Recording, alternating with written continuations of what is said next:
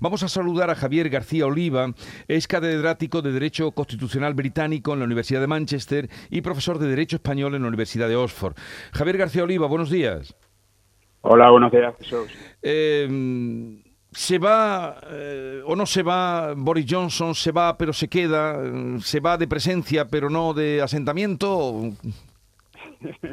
Este señor tiene muchas vidas, eh, así que ahora mismo pensamos que se va, pero tampoco se quiere ir inmediatamente como sabemos. Se da un plazo pues aproximadamente hasta septiembre para que se produzca el, la sucesión y, y bueno, cabe la posibilidad, yo creo que es bastante remota, de que él diga en un momento dado en las próximas semanas que no se quiere ir y teóricamente el partido no podría desembarazarse de él hasta que se produzca un cambio de sus reglas internas, porque como saben, eh, tuvimos ya un concurso por el liderazgo hace unas semanas y hay que esperar un año natural para que tenga lugar otro. Así que teóricamente cabe la posibilidad de que no se vaya, pero parece una posibilidad, en mi opinión, bastante remota. O sea que eh, podría quedarse, como usted muy bien nos ha explicado, pero entonces él sigue ahora mm, siendo primer ministro o ejerciendo como primer ministro. Claro, esta es la situación realmente complicada de entender, porque en una situación de interinidad como la que estamos presenciando, la asunción será que este gobierno no tome decisiones de envergadura, que sean decisiones simplemente formales y de mantener el gobierno a flote hasta que se produzca el nombramiento de su sucesor. Esta es una situación muy poco deseable y en, una, unos momentos con una crisis obviamente económica, con muchísimos británicos pasándolo realmente mal, eh, parece un acto puramente de, egoísmo en ese sentido político y, no tiene mucha justificación. Esto explica por qué tantas personas, obviamente en la oposición, claro, pero eso también es de esperar, pero en la sociedad en general y en su propio partido quieren que se vaya inmediatamente, que sería la, solución más honorable. El propio John Mayor, anterior primer ministro británico, ayer pues de una manera muy contundente le comentaba que, realmente es el momento. Bueno, John Mayor ha sido extremadamente crítico del señor Boris Johnson en los últimos años, pero ha dicho, bueno, esta es la, este es el momento ya de que definitivamente se vaya, no simplemente por el bien del Partido Conservador, que ahora mismo se encuentra en una situación extremadamente complicada desde el punto de vista político, pero lo que es mucho más importante, el bien de la nación. Entonces, ¿de qué depende que salga o se quede, como usted nos ha dicho, que podría la posibilidad de tener eh, en ese año eh, continuar? ¿Tiene que nombrar, el Partido Conservador tiene que nombrar el sustituto? Sí, el procedimiento es el siguiente. El próximo lunes se reúne, el, se llama el Comité 1922, que es el grupo que aglutina a todos los miembros del Parlamento del Partido Conservador que no ostentan un cargo ministerial, lo que se denomina backbenchers en inglés, y estos señores pues son los que tienen que decidir cuáles van a ser las pautas del, o los diferentes pasos a seguir en este procedimiento. Vamos a tener una serie de fases en este procedimiento.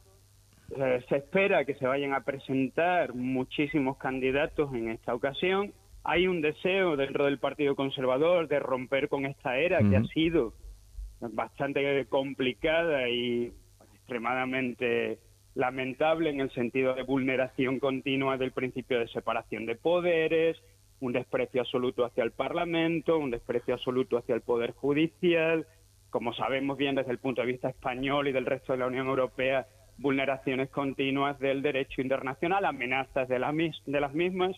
Entonces ya tenemos a candidatos como Suela Braverman, como Tom Tagenhut, ya anunciando que se van a presentar pero vamos a tener muchos, probablemente. Entonces vamos a tener concursos internos dentro del propio partido hasta que se queden con dos candidatos, como sucedió en la, última vez con, con Boris Johnson, que era uno de los dos candidatos. Y, finalmente esos dos señores o señoras estarán pues eh, a disposición de todos los miembros del Partido Conservador en el país.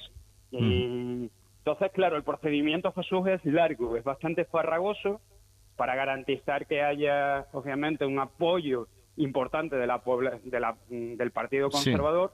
Y puede que nos planteemos en este sentido hasta septiembre o octubre. Cuando usted me comentaba cuánto tiempo puede estar, pues bastante tiempo. Y en una situación de paralización que tenemos aquí ahora mismo en, en el Reino Unido con este con estas decisiones bastante nefastas en los últimos meses. Aquí no hay una ningún tipo de apreciación política por mi parte, es una aquí hay una aglutinamiento, hablo como profesor de derecho constitucional, el desprecio por el principio de legalidad y por la separación de poderes aglutina prácticamente a toda la, universidad británica y a la mayoría de la población. Pero si él si, él se fuera como se va la gente diciendo mm, dimito y me voy, ¿qué hubiera pasado?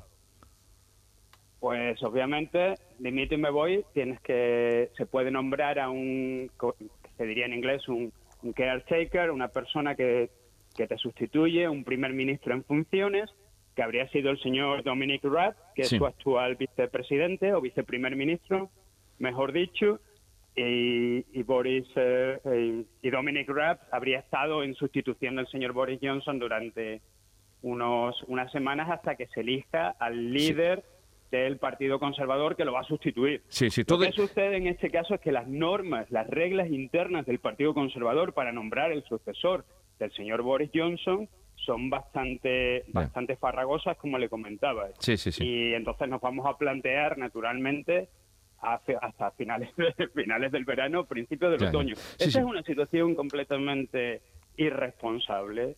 Creo yo, habría sido mucho más fácil hacer eh, todo este procedimiento de, otra manera.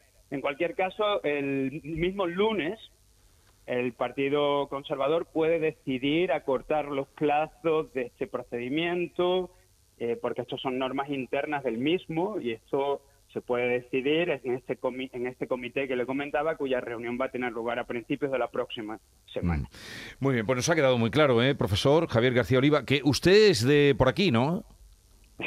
sí, tengo la suerte de ser andaluz. ¿De, dónde y Muy afortunado, soy de Cádiz. de Cádiz. Y llevo muchos años en el Reino Unido. Este es un país, yo sé que todo lo que estamos recibiendo, Jesús, en los últimos meses sobre el Reino Unido es bastante desalentador, cuanto menos pero quiero insistir que es un país maravilloso, que es un país de una tradición histórica, constitucional, brillante. Por tanto, todo lo que está sucediendo es muy contrario al espíritu de esta gran nación. Así que yo confío que se pueda solucionar, que el Partido Conservador encuentre a un candidato honorable que pueda continuar las labores del gobierno. pues lo dicho, muchísimas gracias por estar con nosotros y por atendernos y por la claridad con la que nos ha manifestado el, el porvenir. Le llaman porvenir porque nunca llega, decía Ángel González. Y este porvenir de que se vaya no nunca llega. Un saludo desde Andalucía. Buenos días. Un auténtico placer. Gracias por, por la entrevista. Hasta pronto. Adiós.